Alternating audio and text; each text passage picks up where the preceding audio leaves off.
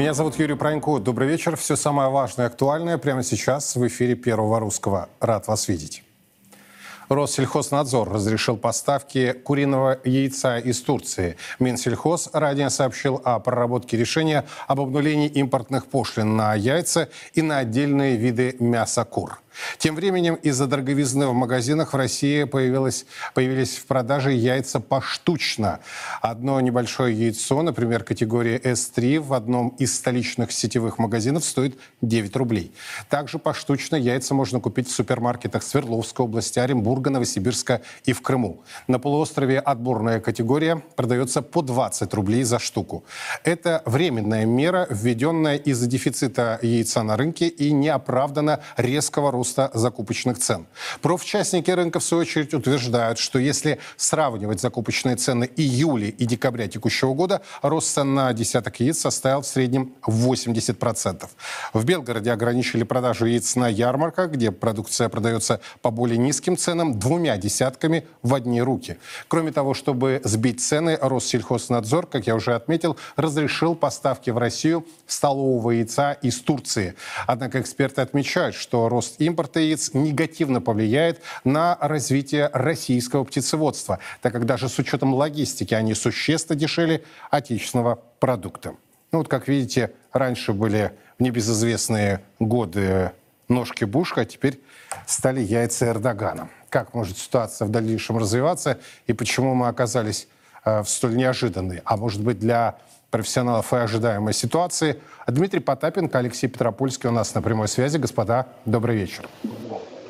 Добрый, вечер. вечер. Дим, если позволите, я с вас начну. Давно вас знаю, поэтому взгляд э, человека, который предметно разбирается в вопросе, что случилось, почему это стало неожиданностью и почему в среднем 80%. И, собственно, решат ли поставки из Турции эту проблему?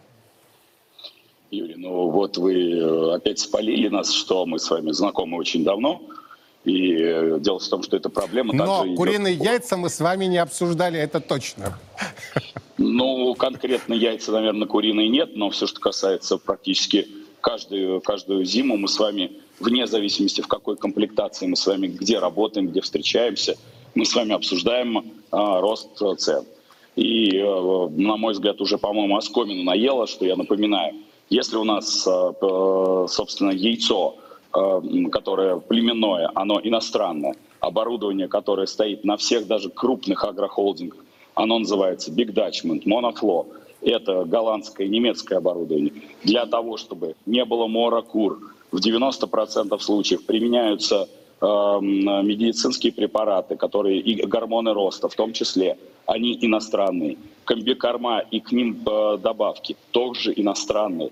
И ключевым фактором, когда сейчас, э, ну, это вообще э, вне рамок какого-то разума, когда офицеров Генеральной прокуратуры отправляют уточнять яйценоскость кур и привес, соответственно, тушки бройлера, может быть, все-таки мы вот абсолютно вы верно же сказали, что даже с учетом поставок откуда ты бы ни было, мы получаем с вами, что наши, наши птицеводы не конкурентоспособны. А давайте зададим простой вопрос.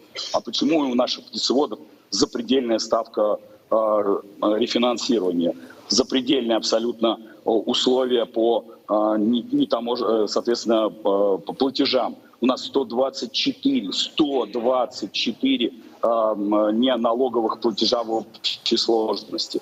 У нас э, запредельные абсолютно налоги. И от того, что послали этих, э, соответственно, прокуратуру проверять, ну, найдут они, как обычно, какого-нибудь стрелочника. А базисно нужно снижать для наших производителей все их издержки. И тогда у нас появится яйцо. Нужно от этого отталкиваться. Но э, смогут ли яйца из Турецкой Республики хотя бы стабилизировать, на ваш взгляд, цены? Нет. Дело все в том, что, опять-таки, э, локально они могут, ну, не знаю, на какое-то время, ну, сколько они будут идти. Я, там присутствует опять-таки срок хранения. Это, не, ну, это невозможно.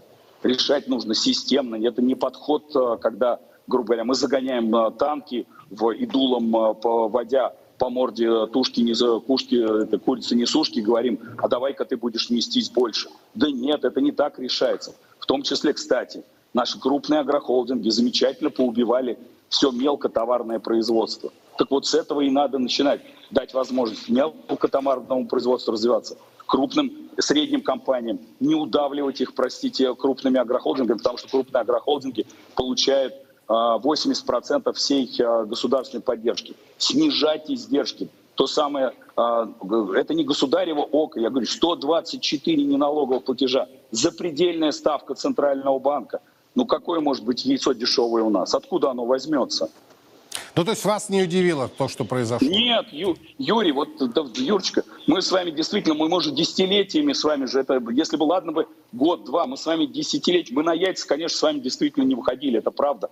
Но мы вот эту потребительскую безопасность каждый год обсуждаем и практически каждый раз упираемся в одно и то же. А возможно ли в России и выгодно ли в России производить? Почему в какой-то гребаной Турции, может быть, она 300 раз нам прекрасна, но она там выгоднее и дешевле товаропроизводителю, а почему не выгодно у нас? Да потому что ты берешь себестоимость, и ты понимаешь, ну, туда не, незачем лезть. И это любой производитель скажет. А уж я не говорю про племенное яйцо, которого у нас нет и не было, и, судя по всему, никогда не будет. Там есть какие-то наметчики, ребятки что-то там начинают проращивать, но это объемы копеечные. Но им нужна другая поддержка. От них нужно отстать. Не нужно там какие-то там деньги выделять или еще чего-то. У нас все время почему-то стараются помогать. Да не надо помогать, эти государевы чиновники, они не умеют этого делать. Если бы они убрали свои потные ладошки, соответственно, из этой экономики, а, поднялось бы и птицеводство, и все бы остальное. Мелкотоварные дайте возможность, средние не удавливайте, и дайте, снижайте свои собственные издержки. И тогда у нас будет цена низкая на яйцо, на мясо и на все остальное. Я понял. Господин Петропольский, Алексей, с чем согласны, с чем нет ваш взгляд на эту развивающуюся проблему? Ну, с Дмитрием полностью согласен. Более того, получилось так, что мой друг близкий уже лет 15 занимается куриным яйцом. В Рязанской области у него 300 тысяч несушек. Было до последних событий. Ну, наверное, год, как он их все, что называется, на шаурму порезал. Почему так произошло? Ну, в первую очередь, это сети. Сети демпинговали цены и брали только у крупных производителей, у которых десятки миллионов кур. Ну, это небезызвестные крупные заводы, которые э, имели возможность демпинговать рынок. Э, он сначала, ну, мой друг, пересел на, с крупного опта на магазины шаговой доступности, где продавал свое яйцо под фермерским продуктам. В дальнейшем себестоимость настолько была высокая, что даже по, как фермерский продукт э, его никто не закупал. При этом э, точка красная была как раз по племенным курам, которых нужно было заменять, замещать на то, чтобы возобновить как бы поголовье. Курица живет там в среднем три года, несушка. Через три года ты ее обязан закупить за границей. И, конечно, после девальвации рубля закупить ее по тем деньгам, что это было три года назад, было невозможно. Естественно, все это влияло на себестоимость и привело к тому, что проще было, собственно, их на мясо отправить, а склады оставить, э, точнее, не склады, а фермы оставить на простой до лучших времен. При этом этот вопрос поднимался и через Россельхозбанк до Министерства, собственно, сельского хозяйства, и в э, другие, собственно, инстанции, и говорили о том, что в определенный момент, убив малые производства, крупные просто поднимут разом по сговору цены, что и произошло сейчас. И если уж говорить о, о замещение отечественного продукта импортным, то это вообще билет в один конец. Мы просто убьем э, дешевым импортом из Турции, потом начнем из Китая завозить э, своих производителей, которые ну, еще 10 лет не, не, не прошло, как только встали на ноги. Делать этого категорически нельзя. Нужно разбираться в проблематике, давать дешевые долгие деньги и, собственно, смотреть не на э, крупные корпорации, которым все преференции, а на малые производства региональные, давать им возможности расти. А я правильно понимаю, Алексей, что ваш э, знакомый не намерен больше возвращаться в этот бизнес? Ну, он был бы готов, но чтобы перезапустить и закупить там 300 тысяч несушек, это вопрос ну, сотен тысяч долларов, которые будут отбиваться не даже три года, а 7-10 лет.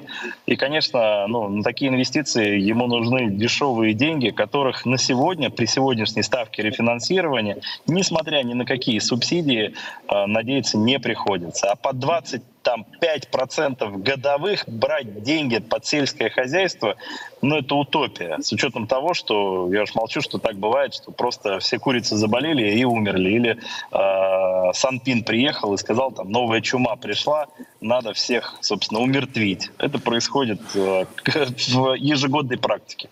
Слушайте, а нам, господа, рассказывают про очень эффективную финансово-экономическую политику, да?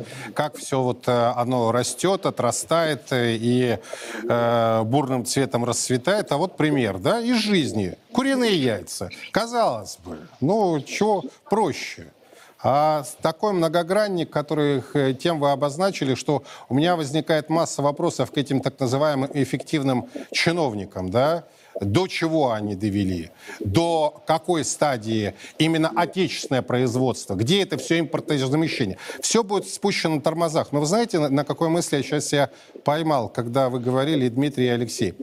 Мне напоминает ситуация в агропроме, в сельском хозяйстве, олигополизацию, которая наблюдается и в банковской сфере. Точнее так, не наблюдается. Она сформировалась. С формальной точки зрения монополии нет, да, но де-факто, даже по экономической теории, которая проходит на первом-втором курсе экономфаков, мы видим олигополию в банковской секторе, где есть монстры, да, которые могут диктовать и которые выходят сейчас на прогнозируемый уровень прибыли в 3 триллиона. В 3 триллиона! Это же вот как не выпасть сезона русского литературного? Ну, нельзя выпадать.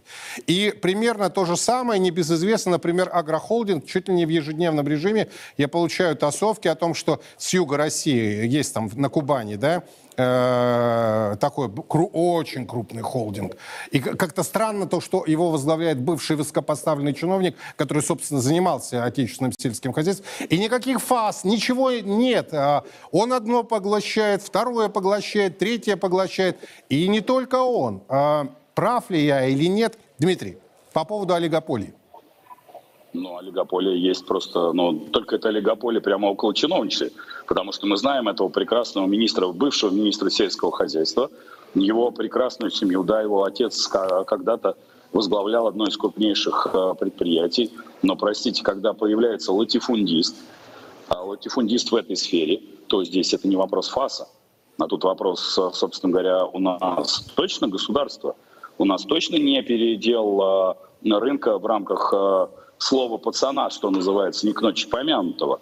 Потому что, ну, это же прямо вот делят э, улички, только, только просто уровень совершенно другой по разделению этих улочек. Мы просто с вами это наблюдаем, там вот это дет, детские как-то игры, игры в ножички и земельки. Только тут земельки-то они по, посильно подороже. И здесь это не ФАС, это точно другое должно быть подразделение, точно с Ф начинающееся, но этому подразделению кто-то должен дать команду и задать вопрос, простите, а у нас э, мы будем когда-нибудь видеть государство, или все-таки мы играем в слово пацана и в земельки? Потому что это недопустимо, когда у чиновника, у любого чиновника, любого уровня нарисовывается бизнес в сфере, э, в области, которую он долго контролирует. Даже если он нарисовывается у его семьи, это также недопустимо. Даже если он ушел из этой сферы, также это недопустимо. Там должен быть как минимум временной лак 5 лет. И точно такая же история с финансами. Абсолютно точно такая же. Да, сложно не согласиться. Литературно это называется конфликт интересов. А, Алексей, на ваш взгляд, все-таки решение по Турции спасет ли нас? А, или, скажем, хотя бы стабилизирует, на ваш взгляд, ситуацию? Или ситуация настолько далеко зашла, что не приходится об этом даже мечтать? Ну, ее это вообще невозможно заместить. Мы просто придем к тому, что сейчас и крупные холдинги начнут просто убивать кур несушек на мясо, и мы получим опять импортозависимость, которую, от которой так дол- долго уходили. Поэтому, если это и мера, то она должна быть, быть крайне, э, что называется, временной. А касательно монополий, то у нас вот э, небезызвестный человек, которого упоминали, он стал э, лорд-лендом номер один в мире. После скупки огромного количества территорий сельхозхозяйственных в новых землях, присоединенных, этот человек как бы занял, его компания, первое место по землевладению в мире. Ну, собственно, если мы такими же путями и пойдем, у нас здесь будет пять человек работать, а все остальные будут просто смотреть и ждать, когда повысятся цены. Это путь в никуда. Я вот буквально неделю назад был на Дальнем Востоке и общался там с сельхозпредприятием, И поверьте, там абсолютно такая же ситуация. Только туда еще и крупные сети не заходят. А, себестоимость огромная. Товары, которые к ним привозятся, ввезутся из Европы, и они уже на грани убытка кредитуются, чтобы выплачивать зарплаты. Ну, сейчас это взорвалось на нашей стороне, на европейской, буквально через там, полгода все то же самое, только в иксы сложнее будет на Дальнем Востоке. Ну, к тому времени разби, э, разви, разрешат китайцам поставлять э, эту продукцию на российский Дальний Восток. Спасибо вам огромное. Дмитрий Потапенко, Алексей Петропольский. И не только о ножках Буша и яйцах Эрдогана говорили, но и о том якобы эффективном э, импортозамещении и вообще финансово-экономической политики, которая проводится нынче в России. Нам говорят, все растет, посмотрите темпы какие, зарплаты, реально располагаемые доходы, валовый внутренний продукт. Э, тут э, один деятель, деятель, да, деятель, э, рассказывал о том, что мы вошли теперь по паритету покупательной способности в топ-5. Слушайте, если все так хорошо, так что же российское население такое неблагодарное-то? Говорит, что с яйцами происходит? С яйцами. А потому что врали. Потому что как была зависимость, так и осталась. И так врут по всем направлениям. В 7 вечера встретимся в сухом остатке, я вам расскажу про гражданскую авиацию. Нетривиальный вопрос. Опасно ли летать российскими авиакомпаниями? Об этом в 7 вечера по Москве. Сегодня здесь, на Царьграде. Ну вот про эффективных. Аналитики почти единодушно предсказывают пятое подряд повышение ключевой ставки ЦБ на заседании в ближайшую пятницу 15 декабря. Самая высокая вероятность, что повышение ставки составит 1 пункт, до 16%. Однако есть и те, кто считает, что рост ставки будет на 2 процентных пункта. Понижения никто не ждет. Стандартный набор прогнозов при повышении ставки – это кредиты дорожают, депозиты станут более выгодными, экономика замедлится. На валютном курсе рубля э, ставка прямо не скажется, однако по оценке аналитиков справедливый курс рубля к доллару будет в диапазоне 85-90 при ключевой ставке 15-16% и нефти марки Urals э, у 70 долларов за бочку. Павел Самиев, Александр Зуаев ко мне присоединяются. Господа, добрый вечер. Добрый вечер. Так, один или два процентных пункта. Э, продолжит ли госпожа Набиулина закручивать гайки или вы относитесь к тем коллегам, которые говорят, да нет, уже все Э, весь негатив э, собран, и ставку не будет она трогать, и, собственно, никаких последствий э, не уже отыграны рынком. Давайте, Александр, затем Павел, ваши размышления. Рынок ждет повышения до 16, я думаю, что будет до 17. Я полагаю, что помимо борьбы с инфляцией, у нас ЦБ говорит гражданам, деньги в рублях на депозиты, не надо покупать валюту. Более того, скоро президентские выборы, политический фактор. Я считаю, что ближе к выборам рубль будет дороже. Блумберг писал 80. Очень реалистично с моей точки зрения. А для этого надо поднять ставку в том числе. 80. И тут же тогда э, добавлю язвительный вопрос. До выборов, понятно, а после выборов 100-120? ну, мне кажется, маловероятно, но на все больше Всевышнего после выборов я так не, далеко не загадываю. Понятно. Я всегда знал, что Александр вот дипломат, у него второе дипломатическое образование, наверняка. Павел не меньше дипломат, но надеюсь на искренний ответ. Господин Самиев, что скажете? Ну, один или два процентных пункта здесь, э, в общем, сейчас не принципиально, потому что надо понимать, что, во-первых, у нас самая высокая дельта между э, ключевой ставкой и инфляцией сейчас в мире, положительная разница вот эта, да, потому что есть страны, где очень близко э, уровень инфляции ставки, есть страны, где, э, наоборот, ставка ниже, чем уровень инфляции, причем так, ну, то есть бывают страны, где очень существенная разница, но это уже тоже отдельная история. А у нас наоборот, у нас самая большая разница положительная, то есть у нас ставка гораздо выше, чем инфляция. Это во-первых. Во-вторых, мы, опять же, уже совершенно не первый раз говорим о том, что влияние на валютный рынок сейчас э, это а, окажет минимальное. То есть понятно, что все равно оказывает влияние. Если сейчас ставку, например, поднять условно до 30%, предположим, да, понятно, что это скажется, и в том числе на валютном рынке, естественно, и укрепление рубля будет. Но э, эффективно ли это, да? И, собственно, мы же видим, что есть э, другие факторы, последствия по повышению ставки и издержки для экономики, скажем так, да, повышение ставки выше, чем выигрыш, который имеется от как какого-то эффекта, там, условно, сдерживания роста там, курса доллара. Хотя при этом внешняя, кстати говоря, внешняя конъюнктура с точки зрения экспортных поступлений, с точки зрения, собственно, продажи валютной выручки и так далее, и так далее, здесь нет оснований вот сейчас повышать ставку. Поэтому с точки зрения логики повышать ее не, не надо. Надо ее, по идее, сейчас уже снижать даже. С точки зрения того, как это будет сделано, 1-2% пункта, мне кажется, это же все равно уже в этом плане. А все-таки э, разворот когда потенциально может произойти, Павел? А, это лето следующего года, середина года, или это весна? И, собственно, сможет ли Эльвира Схебзадовна и ее команда добиться, да? Э, ведь они же э, пытаются старгетировать инфляцию, но я сейчас, ладно, опускаю таргет 4-4,5, который они нам вновь обещают, но хотя бы замедлить-то она сможет за счет усушки экономики? Ну, э, во-первых, э, таргет, да, вот, ну, уже тоже, опять же, много обсуждали, ну, нужен ли такой жесткий таргет, и единственное ли, что нужно таргетировать эту инфляцию, но, допустим, если мы берем э, такой таргет 4% на следующий год, он же трудно выполним, все, все понимают, что он крайне э, маловероятен к, к выполнению при всех параметрах. И э, можно, у, чтобы ставка улетела там куда-то высоко в небо, и при этом это, понятно, имеет, иметь будет большие э, тяжелые последствия для экономики. И, конечно, в теории можно добиться 4%. Какой ценой? Соответственно, вопрос э, в том, что разворот вот этого, опять же, цикла повышения ставок и, соответственно, начало снижения, пока вроде заявляется, что это, значит, мы ожидаем весной следующего года. И при этом логика, почему именно весной, то есть почему вот не сейчас, почему весной, то есть как, почему именно к этому моменту, что изменится с точки зрения давления на ту же валюту, и проинфляционных э, значит, факторов, да, что изменится именно к марту, допустим, или к, к апрелю, непонятно. То есть почему нужно будет тогда разворачиваться. Вот. Ну, а пока мы видим только заявление из разряда Карфаген должен быть разрушен, да, вот там 4% инфляции, почему-то именно в следующем году, почему там не в 2026 году, например, в этом нету какого-то, мне кажется, резона, просто нужно, получается, принять как данность. А, ну, а, собственно, прогноз, когда разворот э, предполагается, если верить тому, что идет со стороны регулятора, это весна следующего года.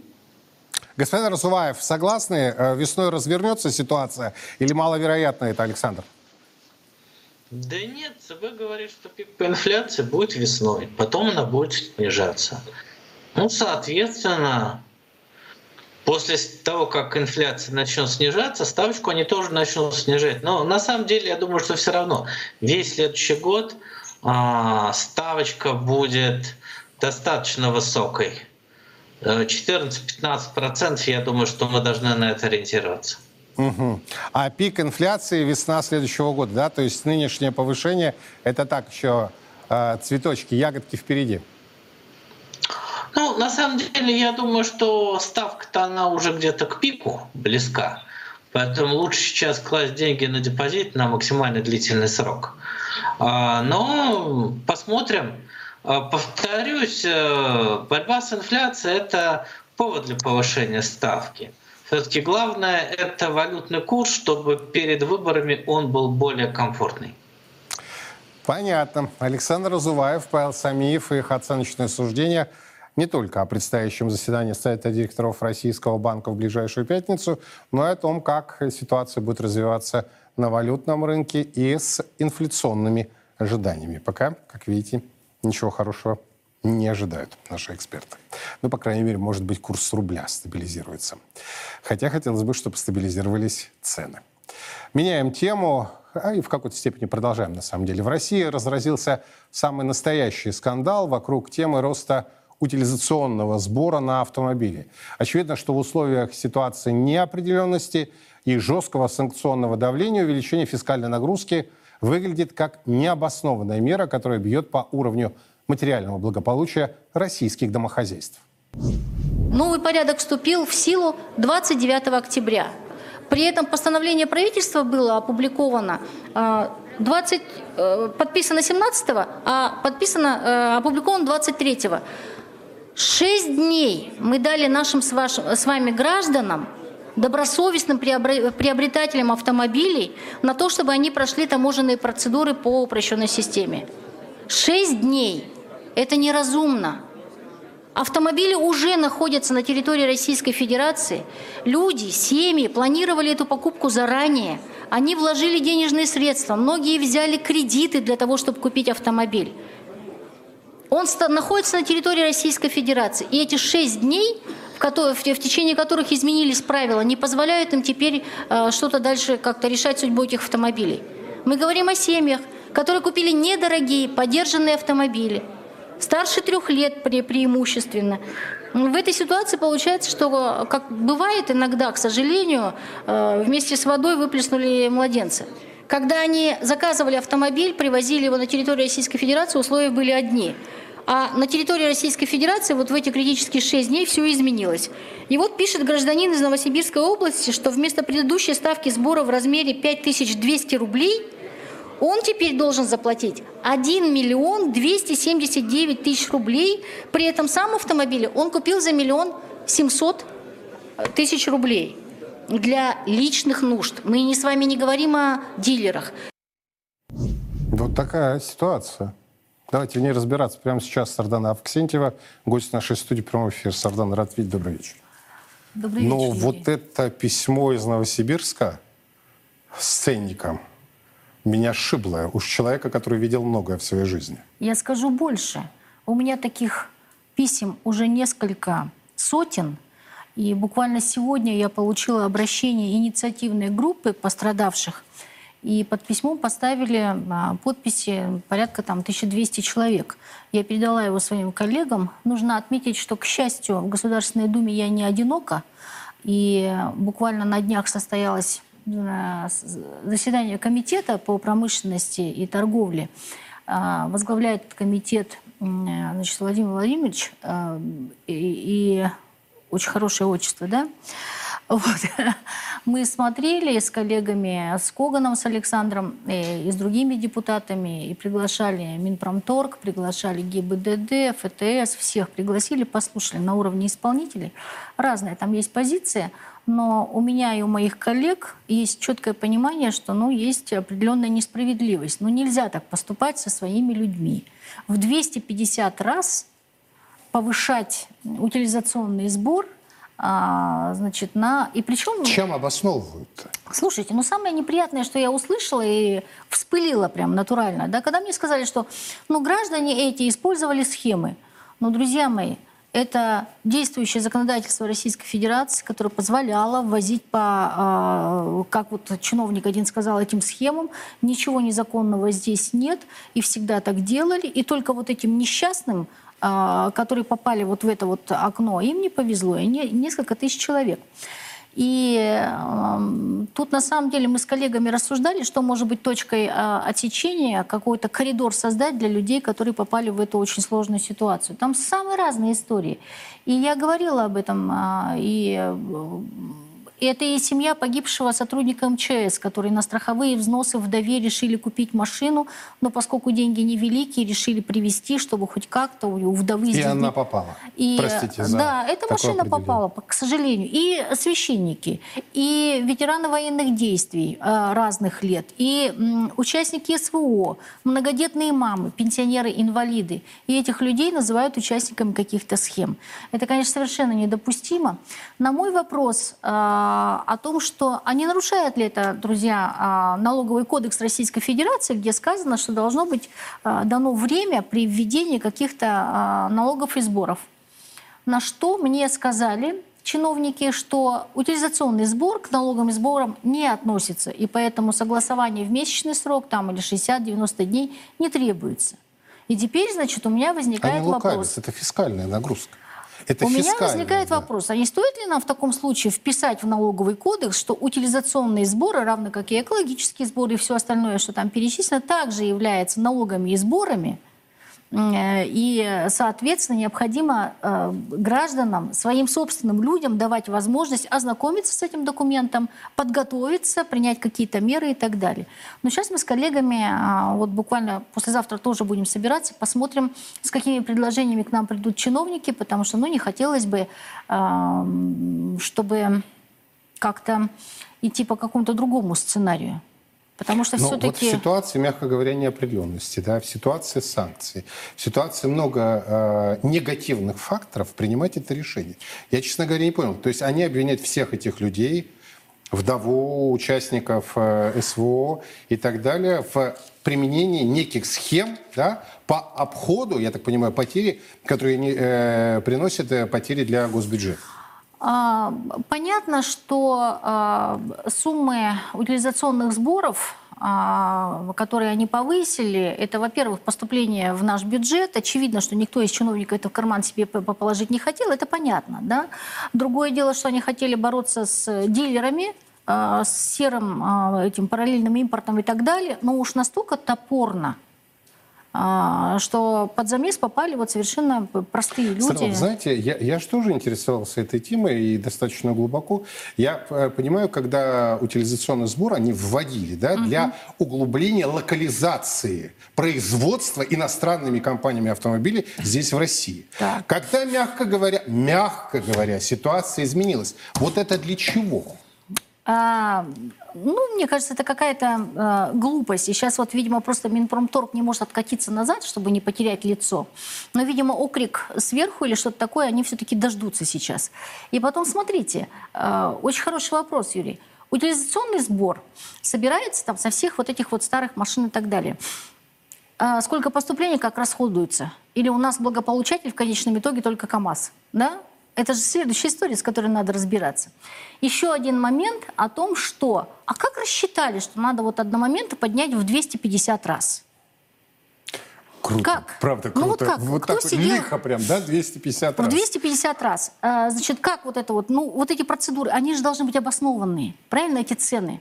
Почему вот позавчера эту машину они должны были утилизовать, там, предположим, за 5200, а вот через 6 дней они должны там Миллион с миллион двести там с Ага. чем-то это вот. А, и причем машины там как бы там трехлетний срок. Но это же не, не такие старые машины. Не у всех в России есть возможность купить новые машины.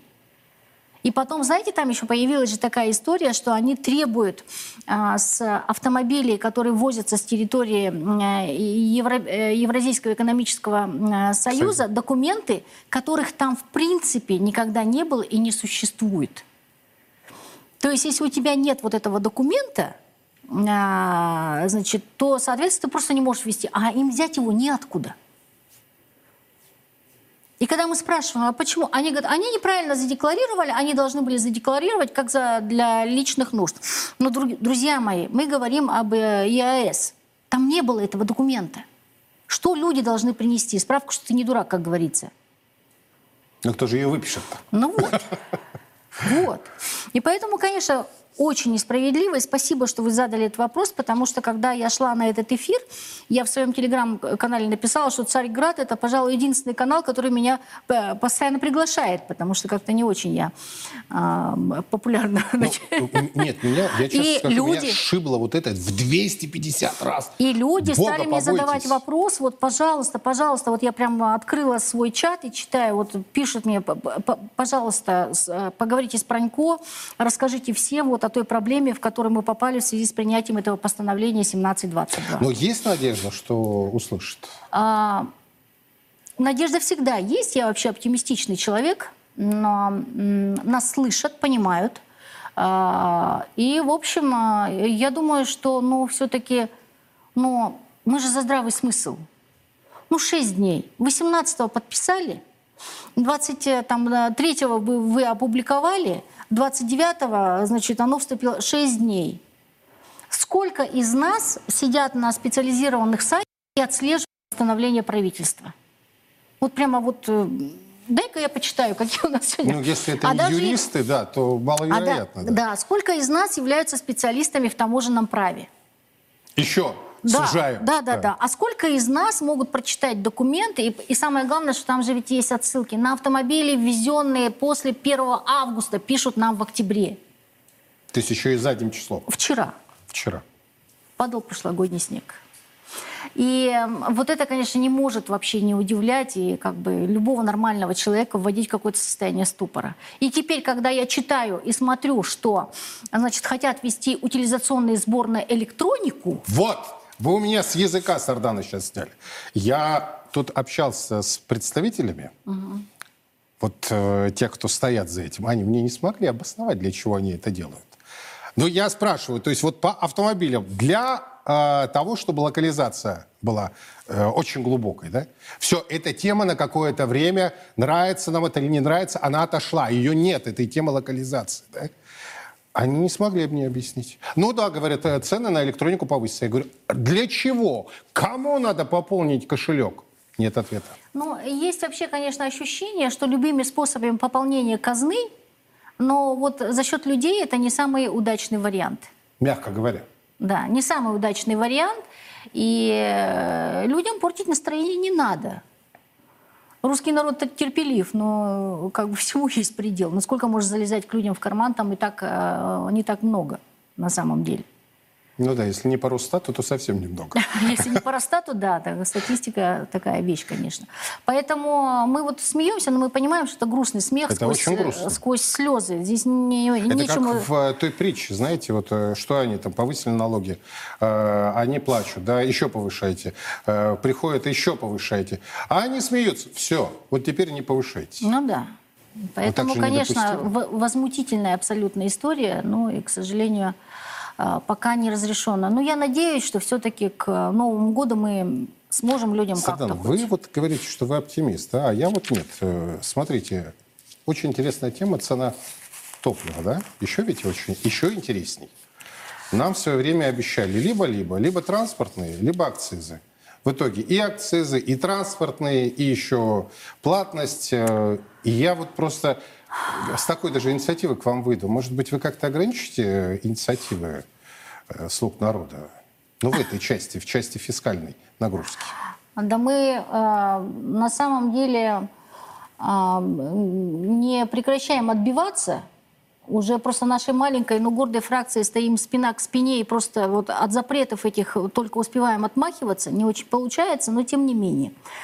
А, Я полагала, что в этой стране я буду последним человеком, который будет заниматься топливом, потому что, ну, как бы в жизни с этим не сталкивалась, и поскольку я даже не автомобилист, и, в общем, но... Но вы же догадывались, что вы оплачиваете это все, даже будучи пешеходом. Безусловно, безусловно. И потом, слушая а, иногда ненормативную лексику своего супруга, хотя бы, да, когда вот мы заезжаем на АЗС и прочее, я понимаю, что, в общем... Но если говорить серьезно, то, м, конечно, по топливу ситуация очень а, сложная. Вот когда раздался рык сверху и судорожно начали спускать э, цены, получилось не у всех.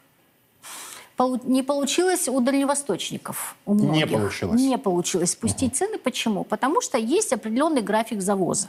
График завоза, когда закупают заранее. А, недавно я принимала участие в, э, в еженедельном совещании э, при э, Федеральной антимонопольной службе. Там участвуют представители Санкт-Петербургской товарно-сырьевой э, биржи, дилеры, которых всех, всех ругают, НПЗ представители и так далее, и так далее. А, Звучали вопросы. Конечно, депутатов об- обвиняли в популизме, что вы тут, значит, не разбираетесь, начинаете вот тут вот. А, Ну, я думаю, что, друзья мои, а я не должна разбираться а, во всех этих нюансах того, как формируется цена на топливо. Я просто хочу, чтобы людей не кошмарили. И поэтому я буду задавать вопросы. Пусть даже они будут казаться глупыми. Поскольку, ну, повторюсь, не обязана, не работаю в этой сфере. Но возникает какая история? А, Когда мы начинаем просто смотреть карту, как расположены НПЗ на карте Российской Федерации, то, очевидно, даже ребенку будет понятно, что все сконцентрировано в сторону юга, э, центральное, ну и по Волжье. И вот э, начинается доставка на э, другой конец страны. Если говорить про Дальний Восток, то работают только два НПЗ. Хабаровский край. Все. И, соответственно, севера возят, с, с, а, а, Ангарска откуда-то, там, с Хабаровского откуда-то возят. И самое главное, что вот этих вот мощностей, которые расположены ближе к Дальнему Востоку, не хватает. Недавно были парламентские слушания в Государственной Думе. Я внимательно слушала, о чем говорят.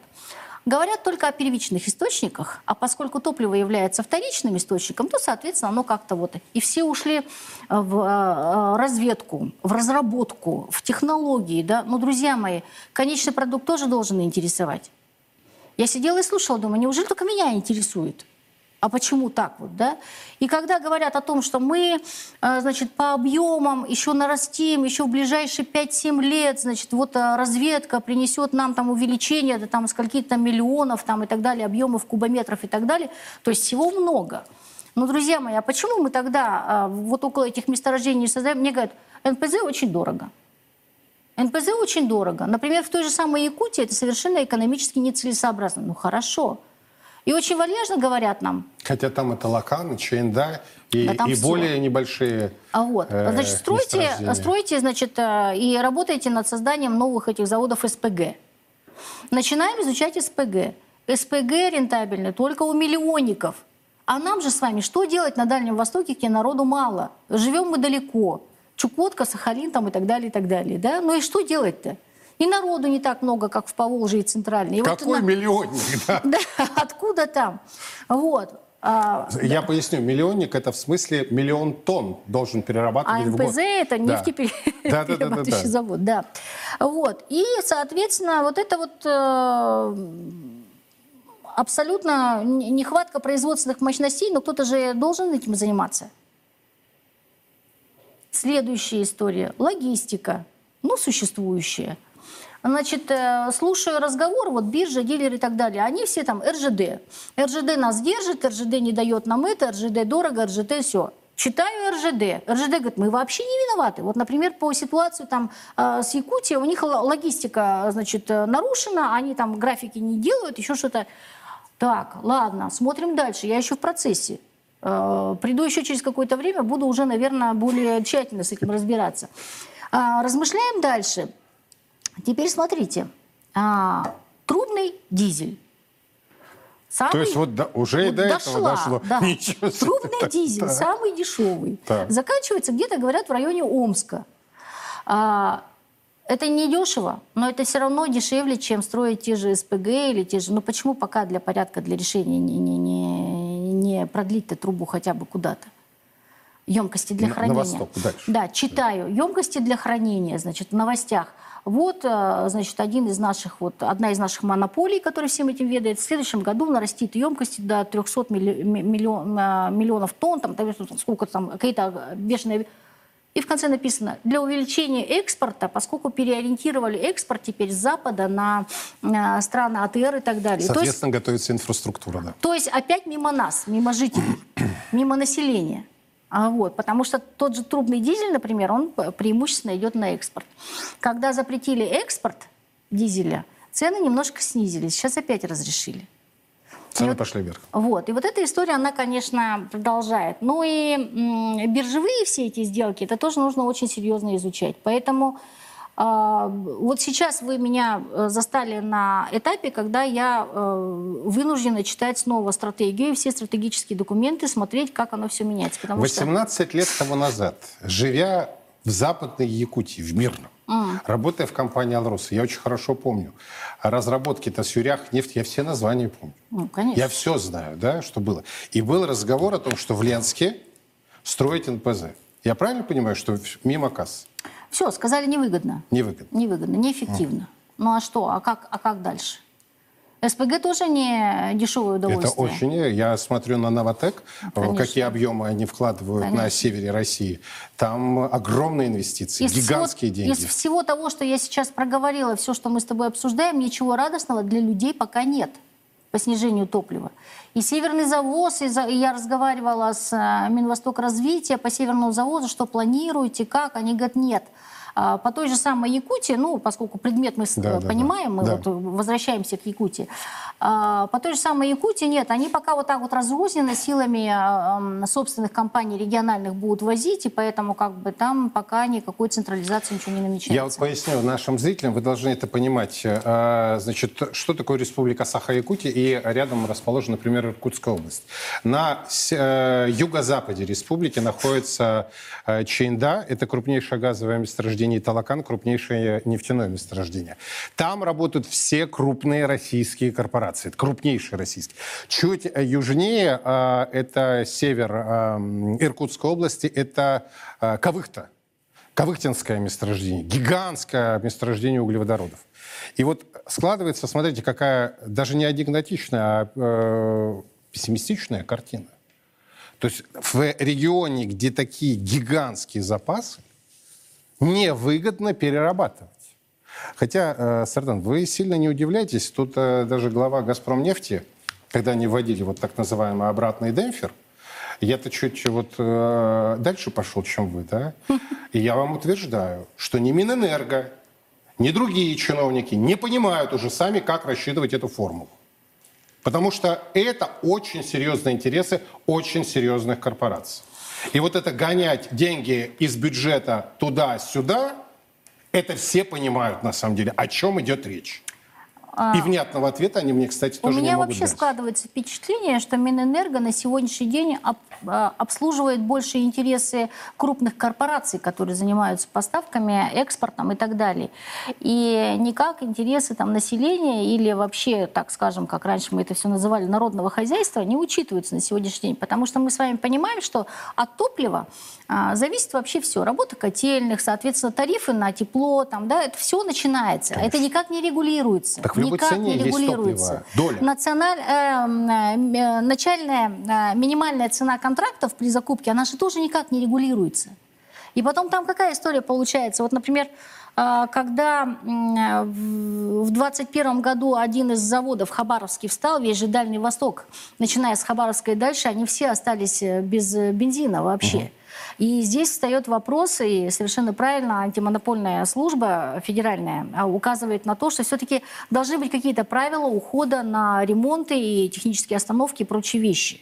Потому что понятно, что производство все равно нужно там профилактические работы какие-то проводить, чистить и так далее. Но сейчас это как Бог на душу положил, и поэтому они могут закрыться одномоментно, и тогда у нас подрастает... И они почему-то чаще всего одномоментно закрываются. А вот. Не, не хочу никого обвинять в сговоре там, или каких-то вот, упаси Господи, обвиняю, да? да, потому что все-таки мы Но серьезные люди. много. Но а, есть какие-то... Вот почему, когда северяне каждый раз в одно и то же время летом закупают там а, топливо на зиму, почему в это время подскакивает цена?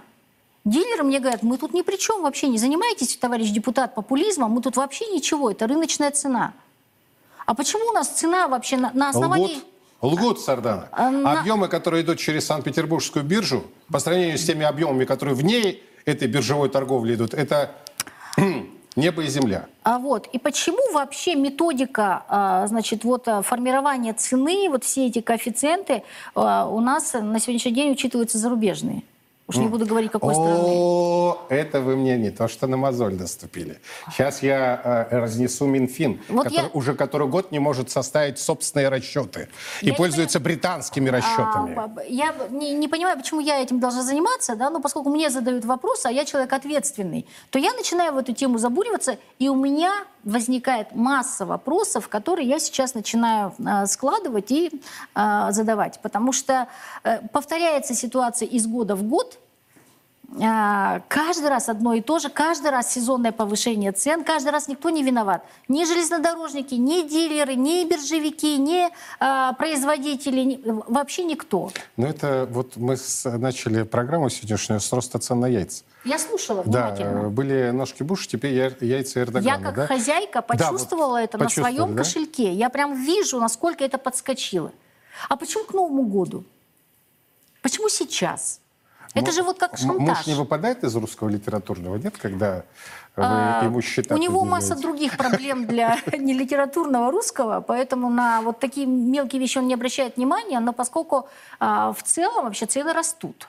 Цены растут, и вот а, эксперты, которые присутствовали на прямом эфире, говорили о небольших производителях. Это еще одна тема. Это еще одна тема. Когда значит, Министерство сельского хозяйства одно за другим приняло э, значит, эм, требования по э, лабораторным исследованиям к молоку, к мясу, угу. к яйцу тому же, да, то, соответственно, что крупные агрохолдинги, что маленькая семейная фе- э, значит, э, Фермочка, ну, да? фермочка или Да. там производство по производству домашнего сыра, там, да, а, они попали в одинаковые условия. В одинаковые условия. И нынче летом я была на э, семейном производстве сыра и на семейном производстве колбасы в разных уголках в разных селах. Название не столь важно, потому что ситуация везде одинаковая. К ним предъявляются требования. Они говорят, мы днем эту колбасу в пленку вручную все это запихиваем, там убоем занимаемся, там переработкой занимаемся, а ночью мы пишем отчеты и собираем все эти справки. Приносим к девушкам, э, значит, которые принимают эти отчеты и справки, они говорят, а молодец, принес, да, и в шкаф. Они говорят, это в стол. А это же работает на, мало того, что отвлекает от э, непосредственно производственного процесса, так еще и на себестоимость влияет. Почему? Когда мы в свое время а, пытались, значит, вот м, соответствовать э, всем требованиям ВТО, в том числе и по контролю качества продукции и так далее, мы пошли на это. Но сейчас, когда мы понимаем, что какая-то маленькая партия колбасы или маленькая партия того же сыра никогда не, не пойдет на экспорт и не доедет даже, может быть, до районного центра, а будет съедена всем селом, как говорится, да, и, И слава богу. и слава богу. А почему же мы им предъявляем требования столь повышенные, как к крупному производству? Я э, надеюсь, что мы продолжим этот разговор, и вы нам сообщите о результатах встречи со своими коллегами, да, которых вы ждете. Следите за моим Э, телеграм-каналом. э, Я на подро- вас подписана, по- Юрий. по- Подробности последуют. Мы вам обещаем. Спасибо большое. Стардана Ав- Авксентьева, депутат Госдумы России. Ее оценочное суждение о том, что сейчас происходит не только, скажем так, с яйцами, с молоком, с сырами и колбасными изделиями, но и в целом в экономике страны, например, на примере утиль сбора. Но мы